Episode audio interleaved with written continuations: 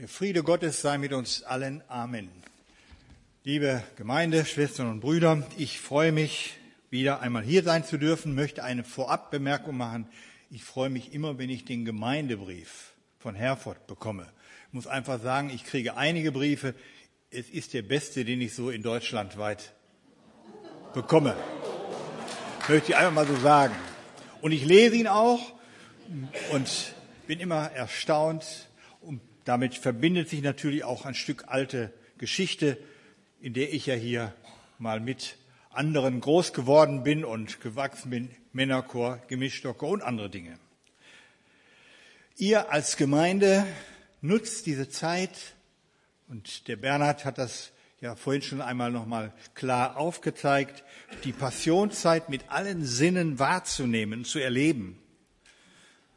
Ich habe mit Lars Schwesinger telefoniert oder er mit mir und wir haben darüber gesprochen, über die Themen. Und letzten Sonntag hat Bernhard Grün, euer Jugendpastor, für mich eine beeindruckende Predigt gehalten zum Thema Passion zwischen Begeisterung und Ablehnung.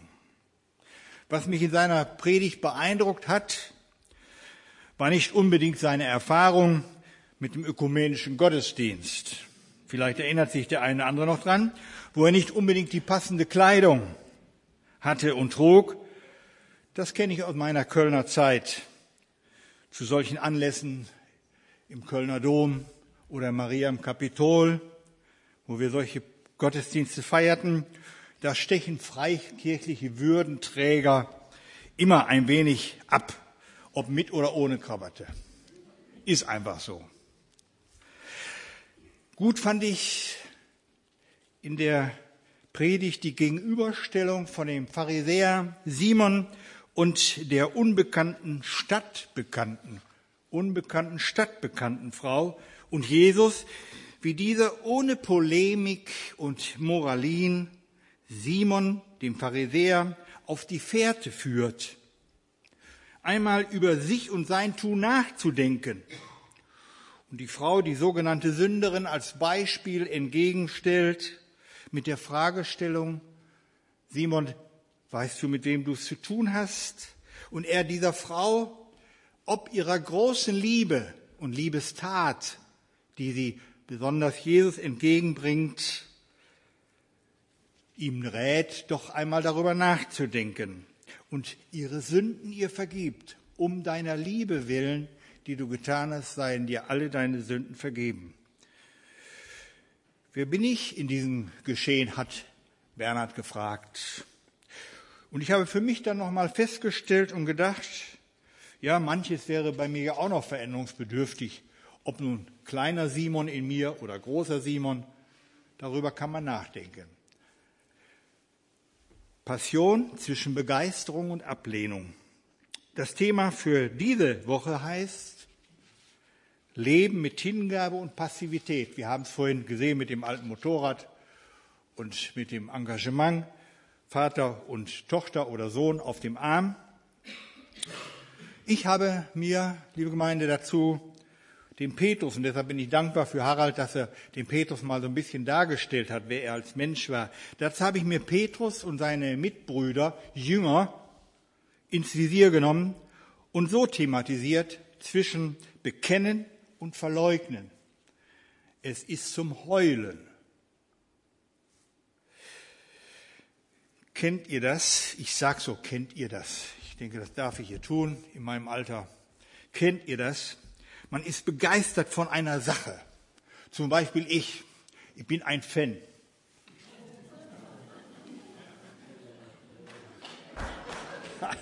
Ja, manche mögen es auch pfeifen, also ist erlaubt. Ich habe mal in einer Predigt gesagt, wenn man immer klatschen darf, dann müsste man auch mal pfeifen dürfen, weil man dagegen ist.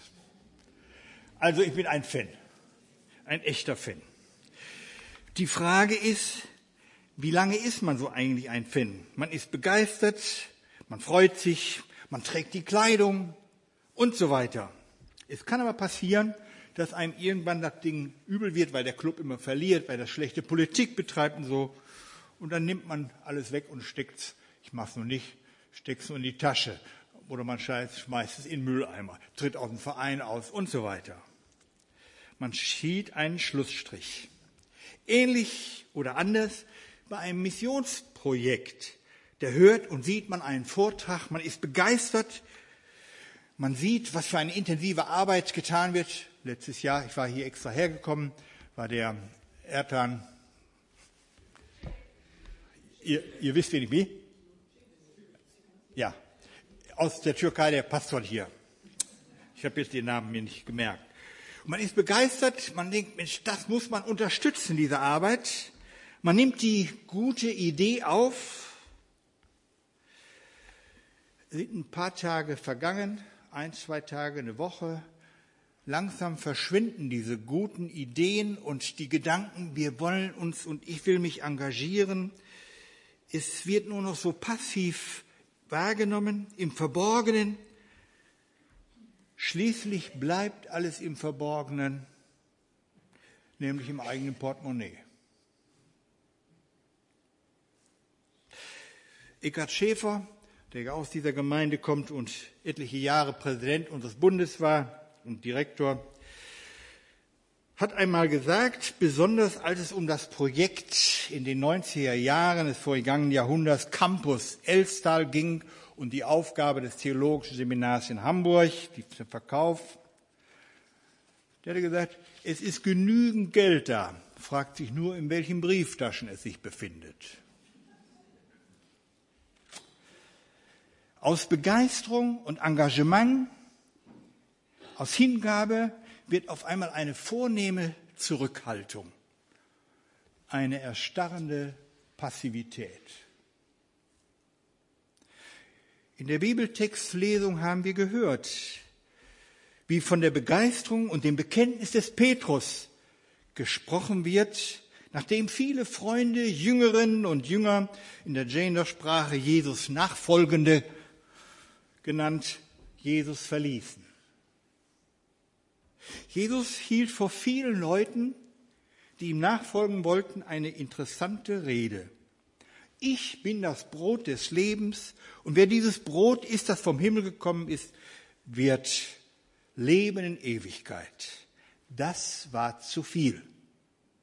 Das war zu viel. Deshalb gingen viele Leute weg von ihm. Und Jesus fragte seine nächsten Freunde, und wir haben es gehört, wollt ihr auch weggehen?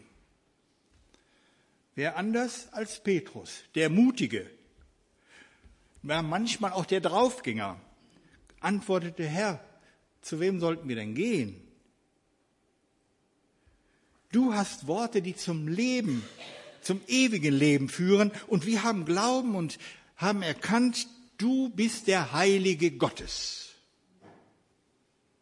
den Gott gesandt hat. Wenn wir ins Markus-Evangelium schauen, dann kommt diese Frage auch vor, als Jesus die Jünger fragt, wer sagt ihr eigentlich, wer ich bin? Und wer antwortet? Natürlich Petrus. Du bist der Messias. Du bist Christus. So die prompte Antwort. Petrus, ein glühender Bekenner und Fan von Jesus, ein echter Jesus-Freak. Den gab's also, die gibt's also nicht erst seit den 70er Jahren im vorigen Jahrhundert. Petrus war schon einer ein echter Jesus-Freak. Jesus hatte in Galiläa, und das ist die Vorgeschichte dazu, 5000 Menschen gesättigt. Und daraufhin wollten ihn die Menschen zum Brotkönig krönen. Doch er entzog sich ihnen und forderte seine Jünger auf, über den See Genezareth, also auf die andere Seite, die Ostseite, zu fahren. Und bei der Überfahrt war ein starker Sturm aufgekommen. Als die Jünger dann aus Angst schrien, sie würden untergehen, begegnete ihnen Jesus und rief ihnen zu, ich bin's, fürchtet euch nicht. Ich bin's, fürchtet euch nicht. In einer Parallelgeschichte des Matthäus-Evangeliums lesen wir noch, wie Petrus im Schiff in Aktion tritt. Herr, bist du es? So befiehl mir, dass ich aus dem Boot raussteige und dir entgegenkomme. Und Jesus sprach, komm her. Und Petrus stieg aus dem Boot und ging Jesus entgegen. Doch als er den starken Wind auf einmal sah, erschrak er und begann zu sinken und schrie, Herr, rette mich. ich versinke. Jesus aber streckte die Hand aus und sagte, du Kleingläubiger, warum hast du gezweifelt? Und sie stiegen in das Boot und der Wind legte sich und sie kamen ans Land und da fielen alle Jünger, Petrus einschließlich, vor ihm nieder und bekannten, du bist Gottes Sohn, wahrhaftig Gottes Sohn. Alle. Glühende Bekenner und Anhänger Jesu, alle Jünger, Jüngeren, habt keine Angst, sagt Petrus, sagt Jesus dem Petrus und den anderen. Fürchtet euch nicht, habt keine Angst. Im Griechischen steht da, habt keine Phobie. Habt keine Phobie. Deutschland gehört zu den Ländern mit vielen Ängsten, mehr als viele andere Länder, mit vielen Phobien. Und es kommen immer neue Phobien hinzu. Die in Minden, gestern las ich in der Zeitung, die in Minden geborene Sabine Leuthäuser-Schnarrenberger, Bundesjustizministerin in den 90er Jahren, Bundesjustizministerin, hat in Anlehnung an Rainer Werner Fassbinders Film Angst essen Seele auf, wo Angst das Leben verengt, wo Furcht vor dem Fremden den Kontakt zu Kulturen erstickt. Da hat die Justizministerin geschrieben, ein Buch zum 70. Geburtstag des Grundgesetzes, das in diesem Jahr 70 Jahre alt wird. Angst, Essen, Freiheit auf. Angst, Essen, Freiheit auf. Darin wirbt sie leidenschaftlich für die Freiheitsrechte gegen angstmachenden Hass und Hetzkampagnen. Wir erleben sie, wir kriegen ja jeden Tag jetzt, Neuseeland ist ja weit weg von uns, aber es betrifft uns alle. Sie plädiert gegen, dafür, gegen Hetz- und Hasskampagnen anzugehen, wo gesellschaftliche oder religiöse Minderheiten diskriminiert werden. Und sie sagt, dabei gilt die festgeschriebene Würde für Christen genauso wie für Juden oder Muslime. Sie gilt für alle Menschen. Das ist Evangelium pur. Das weiß sie nur nicht, weiß ich nicht. Sie wirbt für unser Grundgesetz dann das staatsbürgerliche Konzept des Verfassungspatriotismus in Angrenzung zu ethnischen Selbstverständnissen als Gegen dazu, als Gegenstück dazu. Und sie sagt dann ganz schlicht und einfach, Deutschland brauche Verfassungspatrioten anstelle von Nationalisten. Der Sache ist mal nachzugehen. Nachdenkenswert. Angst essen Freiheit auf. Jesus sagt, habt keine Angst, habt keine Phobie. Ich bin es, der bei euch ist. Nun fragen Sie mich natürlich, was hat das mit der Passion Jesu und uns zu tun? Und ich antworte ganz schlicht und einfach, die Passionsgeschichte war keine Winkelgeschichte irgendwo am Rande der Welt. Sie ist politische Weltgeschichte weil Gott diese Welt, nicht eine Zweidrittel, eine Eindrittel, eine Viertelwelt, nicht die Deutschen, nicht und wen auch immer, sondern weil Gott diese Welt so sehr geliebt hat, dass er seinen einzigen Sohn gab, damit jeder, der an ihn glaubt, nicht verloren wird, sondern das ewige Leben hat. Und wir Christen können uns nicht damit begnügen, in unseren schönen Kirchen und Kapellen und exklusiven Kreisen immer nur zu singen und zu sagen, ich erhebe dich, ich liebe dich, ich lobe dich, ich, ich, ich. Und dabei stehen zu bleiben, sondern wir sollen die Passion Jesu mitgehen in diese Welt hinein und für diese Liebe Gottes werben. Aus Passivität und Abgeschlossenheit heraustreten, in Hingabe und Liebe für diese Welt eintreten, weil Jesus diese Welt liebt und erlöst hat. Unser persönliches Leben wird dadurch zum Zeugnis. Und Jesus bestätigt, ja, in der Welt, wenn ihr denn da drin seid, habt ihr Angst. Aber seid getröstet, seid ermutigt. Ich habe die Welt besiegt, überwunden. Unsere eigene Lebensgeschichte weiß doch, wie oft wir in kritischen Lebenssituationen gebetet, geseufzt haben, Herr, hilf mir, ich gehe unter. Und bei erfahrener Hilfe haben wir vielleicht bei uns selbst geschworen, wenigstens im Herzen, nun will ich das aber richtig verändern in meinem Leben. Ja, ich will Jesus mehr nachfolgen, ich will ihm mehr dienen und will alles das, was versäumt ist, vielleicht wieder gut machen. Dann jedoch vergeht wieder eine Zeit, der alles gut gegangen ist und manches Gelöbnis gerät in Vergessenheit. Und es bleibt alles beim Alten. Wir fallen zurück in unsere Passivität. Bei Petrus und den anderen Jüngern sehen wir, dass ihre Bekenntnisse, ihre Hingabe an Jesus auch nicht von überlanger Dauer währte. Selbst wenn sie ihm zu Füßen fielen und bekannten, du bist wahrhaftig Gottes Sohn. Entscheidend aber war, dass Jesus seine Jünger Leute nie fallen ließ, sondern ihnen immer wieder zusprach, fürchtet euch nicht, habt keine Phobie, ich bin bei euch. Ja, er spitzt das sogar zu auf das Bekenntnis des Petrus, Herr, zu wem sollen wir gehen? Du hast Worte zum ewigen Leben, gibt Jesus eine eigenartige Antwort. Müsste mal zu Hause nachlesen, Johannes 6.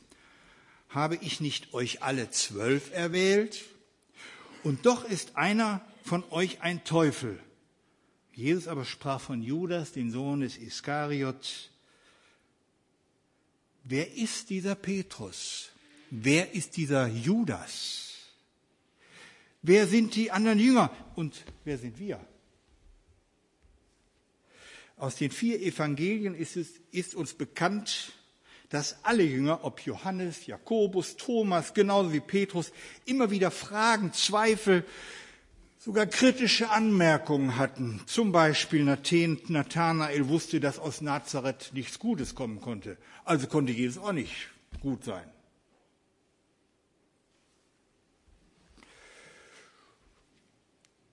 Oder Thomas, der konnte Jesus fragen, wir kennen deinen Weg nicht, den du gehst, und zeige uns den Weg, wo wir hingehen sollen, damit wir dir folgen können. Und Jesus ihm antwortet, ich bin der Weg die Wahrheit und das Leben. Und später, nach der Auferstehung, ich glaube nicht eher, als bis ich meine Hände in seine Seite gelegt habe. Das alles drückte eine Beziehung zu Jesus aus, die von Hingabe auf der einen Seite und Zweifel und Weglaufen auf der anderen Seite beinhaltete. Und Judas Iskariot, von dem Jesus sagte, er sei ein Teufel, sein Tun macht am meisten betroffen. Über ihn bleiben bis heute Fragen offen. Für ihn falsches Mitleid zu ergreifen wäre ebenso unklug, wie ihn pharisäisch zu verdammen oder einfach zu ignorieren. Zur Erklärung. Jesus betitelt Jesus betitelt Judas ja nicht als Teufel, weil Gott sich da so, das so ausgedacht hatte und geplant hatte im Sinne einer unveränderbaren Vorsehung, einer Prädestination auf ewig, auf ewig verloren zu sein. Nein, das war so nicht in Gottes Plan. Das hat Gott sich nicht so ausgedacht. Eine Prädestination auf ewig verloren sein dann würde das mit Johannes 3, 16, was ich zitierte, so sehr hat Gott die Welt geliebt, irgendwas nicht mehr stimmen. Sondern Jesus erklärt, Jesus erklärt und die späteren Schreiber, die Evangelisten dokumentieren schlicht, was Judas Iskariot in seinem Tun und Lassen in seinen Gedanken und Taten entschieden hat zu tun und schließlich in seinen Handlungen von Selbstmitleid bis hin zum Selbstmord erstarrte. Matthäus berichtet, als es ihn Judas gereute, versuchte er die Sache mit dem Verantwortlichen erfolglos zu revidieren. Sich selbst bemitleidend warf er die, das Schmiergeld, das Bestechungsgeld in den Tempel und er hängte sich. Eine ganz bittere Passion. Warum? Zu der Geschichte Judas gehört nun aber auch, und das ist wichtig zu beachten, dass Jesus allen Jüngern, allen Jüngern, auch Judas, die Füße gewaschen hat. Warum? Damit sie alle rein sein sollten. Sie waren also durch die Fußwaschung alle rein. Auch Judas. Außerdem teilt Jesus mit allen, auch Judas Iskariot, namentlich genannt, noch das Abendmahl, das Brot und den Kelch, wie wir es kennen. Das waren alles Signale Jesu, die Judas jedoch nicht von seinem Plan abhielt, Jesus zu verraten. So fordert Jesus ihn schließlich auf, was du tun willst, das tue jetzt. An einem ganz simplen Beispiel mal erklärt aus dem Straßenverkehr. Du fährst in kürzester Zeit wiederholt zu schnell und wirst geblitzt immer wieder und kriegst Punkte, kriegst Punkte. Und du musst deinen Führerschein abgeben, vier Wochen, zwei Monate, drei Monate und länger. Und ich sag dir, mach weiter so. Irgendwann hast du gar keinen Führerschein mehr. Jesus gibt Petrus, er gibt Judas nur das mit, was er sowieso tun will. Dann tue es. Mach weiter so. Johannes kommentiert kurz. Als Judas den Bissen, das Abendmahl, genommen hatte, ging er sogleich hinaus und es war Nacht. Nacht und Finsternis draußen, Nacht und Finsternis im Innenleben des Judas. Finsternis in Gedanken, Gefühlen, im Herzen, eine Spirale der Finsternis, die letztlich bei Judas im Selbstmord endet. Hat er sich selbst zuzuschreiben, sagen wir. Ja, aber.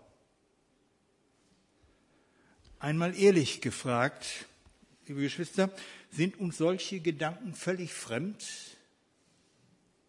Nacht in unserem Leben, in unseren besonderen Situationen des Lebens, in Krisensituationen, in Grenzsituationen, die uns kaputt machen wollen. Eine Spirale der persönlichen Passion, die uns nach unten zieht, wenn sich in unserem Kopfkino unglaubliche Dinge abspielen und Gedanken laufen, wie in einem Science-Fiction-Film, wenn es eigentlich keinen Sinn mehr macht zu leben, weil ich keine Arbeit mehr habe, weil es keinen Sinn mehr macht, nach Hause zu kommen, weil die Ehe auseinandergebrochen ist. Weil, weil, weil. Ist uns das fremd? Judas ist ein Beispiel einer tragisch und mahnenden Facette in dieser Passion, die da stattfindet. Die Frage, was können wir tun? Was durchbricht diese Dunkelheit? Gott sei Dank, es gibt noch eine andere Facette. Mitten in der Passion Jesu, das sind Petrus und auch die anderen Jünger, die Zweifler, die Fragenden, die Kritiker. Sie leben von Bekennen und Hingabe an Jesus, aber auch Fragen und Zweifeln sind da. Ja, sie versinken in Angst und Schrecken und fallen gar in Depressionen und verbarrikadieren sich nach der Auferstehung Jesu. Thomas, der nach der Auferstehung als erster nur sagen kann, ich glaube nur dann, wenn ich meine Hände in, deine, in seine Seite gelegt habe. Und was muss er bekennen? Mein Herr und mein Gott. Das sind wir doch, oder? Oder auch. Und da ist Petrus, ein Mensch, der Jesus schwört, und wenn ich mit dir sterben müsste, ich verleugne dich nicht. Er meinte es ehrlich. Ja, es wird der Zeitpunkt kommen, wo er seinen Herrn wirklich so bekennen wird, vermutlich mit einer Kreuzung circa 35 Jahre später. Aber jetzt, bei der Verhaftung und dem Verhör Jesu vor Pilatus im Prätorium in Jerusalem, begibt sich Petrus in respektvollem Abstand in den Innenhof des Gerichtshauses, um sich an dem wärmenden, wohltuenden Feuer zu erwärmen. Er möchte vielleicht miterleben, wie das Verhör und das Urteil seines Herrn zum Positiven, zum Freispruch ausgehen wird. Dann hätte er ja auch einen tollen Sieg errungen als Jesus-Nachfolger, als Jesus-Freak. Doch da sind Leute, die Petrus als Galiläer erkennen und wissen, dass er zu den Jesus-Leuten gehört und ihm sagen, du bist doch auch einer von denen. Du sprichst seine Sprache, du lebst in seinen Gedanken und Ideen. Den Rest kennen wir, dreimal nacheinander. Ich kenne ihn nicht. Er stampft mit den Füßen auf den Boden und verflucht sich selbst bis zu dem Augenblick, als der Hahn kräht. Petrus, wer bist du eigentlich? Einen Tag zuvor wolltest du Jesus noch verteidigen, indem du einem Soldaten ein Ohr amputiert hast und Jesus eingriff und das Ohr wieder anklebte. Und dem Petrus sagt, wer mit dem Schwert schlägt, wird durch das Schwert umkommen. Was für ein Einsatz. Doch nun bist du, Petrus, am Ende deiner Hingabe für Jesu könnte vielleicht ja auch mein Name eingetragen werden und vielleicht auch deiner. Ich kenne den Menschen nicht. Wie gut, dass Jesus Petrus vorab ein Zeichen gegeben hat. Bevor der Hahn kräht, wirst du mich dreimal verleugnen. Und wie gut, dass Petrus auf das Zeichen hörte, als der Hahn krähte, und dass er sich nicht nur an die Worte Jesu erinnerte, die er zu ihm gesagt hatte, als ihn Jesus gewarnt hatte, sondern dass es für Augenblicke zu einem Blickkontakt zwischen Jesus und ihm kommt. Ein Blickkontakt. Der Herr wandte sich um und blickte Petrus an. Und Petrus erinnerte sich daran, wie der Herr zu ihm gesagt hatte, bevor der Hahn heute Nacht kräht, wirst du mich dreimal verleugnen. Und er ging hinaus und weinte bitterlich. Er lief hinaus und weinte in bitterer Verzweiflung. Das unterscheidet Petrus von Judas, der trotz so gewaltiger Zeichen und Signale wie Fußwaschung und Abendmahl hinausging in die Nacht und jeglichen Kontakt zu Jesus abriss. Petrus ist nicht besser. Nein, die anderen auch nicht. Doch sein Kontakt zu Jesus bleibt. Und er nimmt die Warnsignale wahr, die er zuvor von Jesus bekommen hatte. Ihm wird bewusst, was er getan hat. So geht er hinaus und bricht in bitterliches Weinen aus. Ja, es ist zum Heulen. Es ist wirklich zum Heulen. Das ist zur Nachahmung empfohlen, liebe Schwestern und Brüder, wenn es nötig ist zur Nahrung empfohlen ist auf jeden Fall auf die Zeichen Gottes zu achten, sensibel zu werden dafür. Wo könnte Gott mir irgendwo ein Signal setzen? Schaue ich auf mein Leben zurück, muss ich zugeben, dass es manchmal zum Heulen war, weil ich erkennen musste, was du da angestellt hast, war alles andere als gut, geschweige denn Christus gemäß nachfolgegemäß. Und manches lässt sich auch nicht mehr revidieren, zurückdrehen. Ich brauche es ja gar nicht aufzuzählen. Jeder weiß von sich selbst, wo er vielleicht hier oder da etwas hat, wo er merkt, das kann ich nicht mehr revidieren. Aber vielleicht könnte es ja ein Zeichen sein, mal zu überlegen, zurückzugehen zu dem oder der, um etwas zu verändern, zur Entschuldigung, um Entschuldigung zu bitten. Wie gut, dass Petrus über sein Tun heulen kann. Gott sei Dank. Und vielleicht hat es sich sogar an, an frühere Worte erinnert, als Pet, Jesus ihm sagte, Petrus, ich habe für dich gebetet, dass dein Glaube nicht aufhört.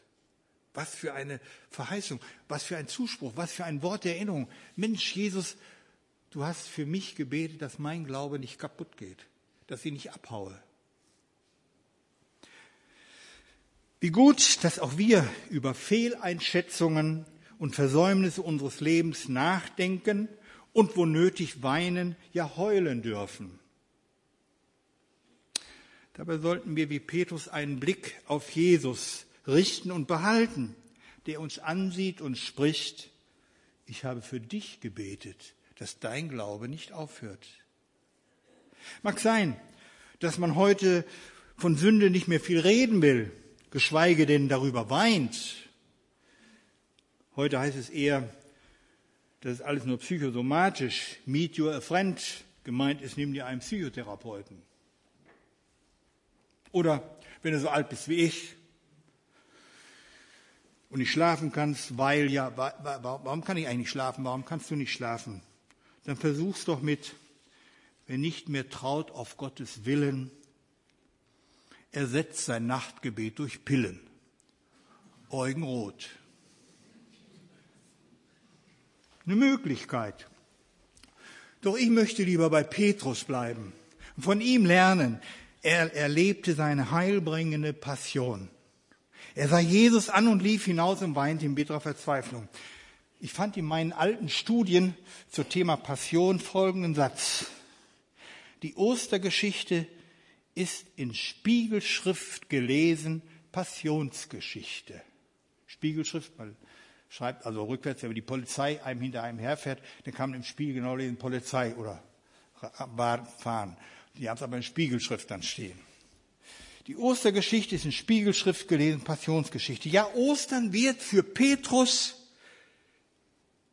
in Spiegelschrift gelesene Passions. Aus dem dreimal Verleugnen wird dreimal die Frage des auferstandenen Herrn sein, Simon Petrus, hast du mich lieb?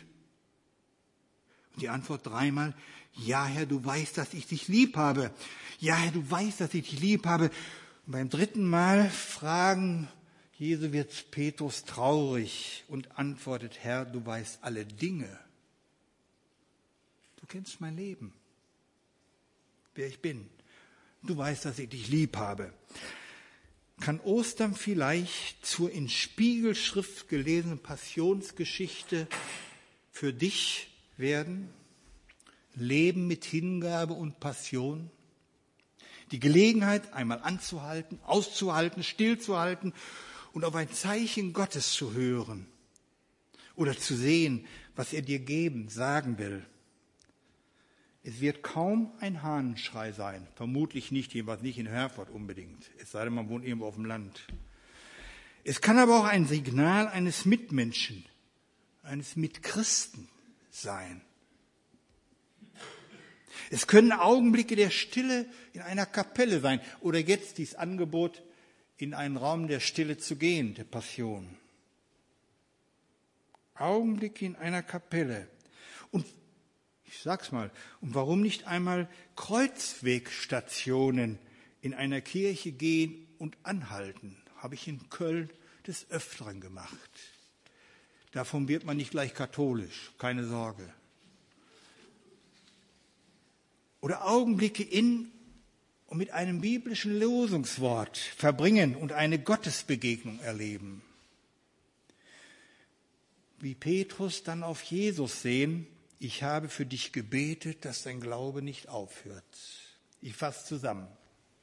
Leben mit Hingabe und Passivität war das Thema das ich an Petrus und Judas habe versucht zu entfalten, zwischen Bekennen und Verleugnen.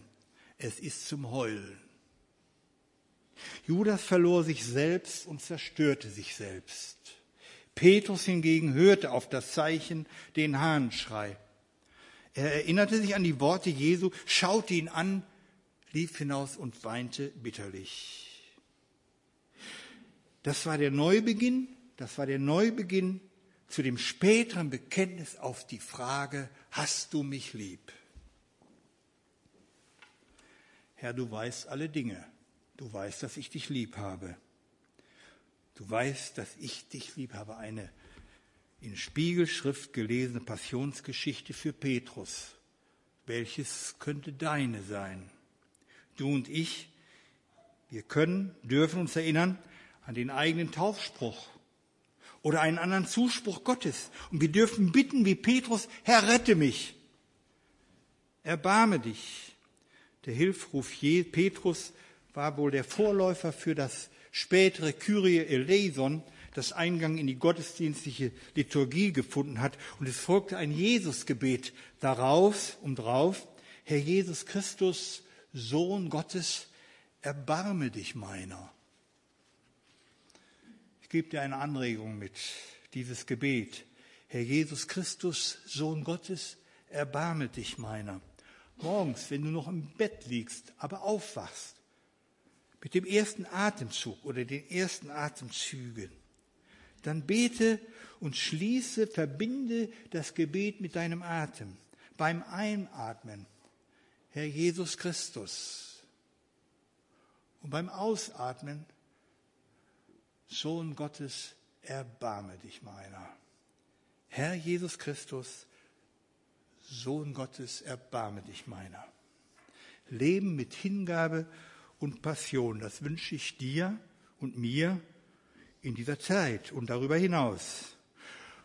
Und nun zum Schluss sage ich keinen Amen, sondern ich möchte dich einladen, mit mir einfach a cappella, das heißt ohne Instrumente, mitzusingen, Kyrie eleison, Herr, erbarme dich. Wir singen das so einmal ganz leise hineinhören singen. Und dann singen wir es lauter als den Ruf, Herr, Kyrie eleison. Und dann schleichen wir uns wieder raus. Herr, erbarme dich. Kyrie eleison. Kyrie eleison.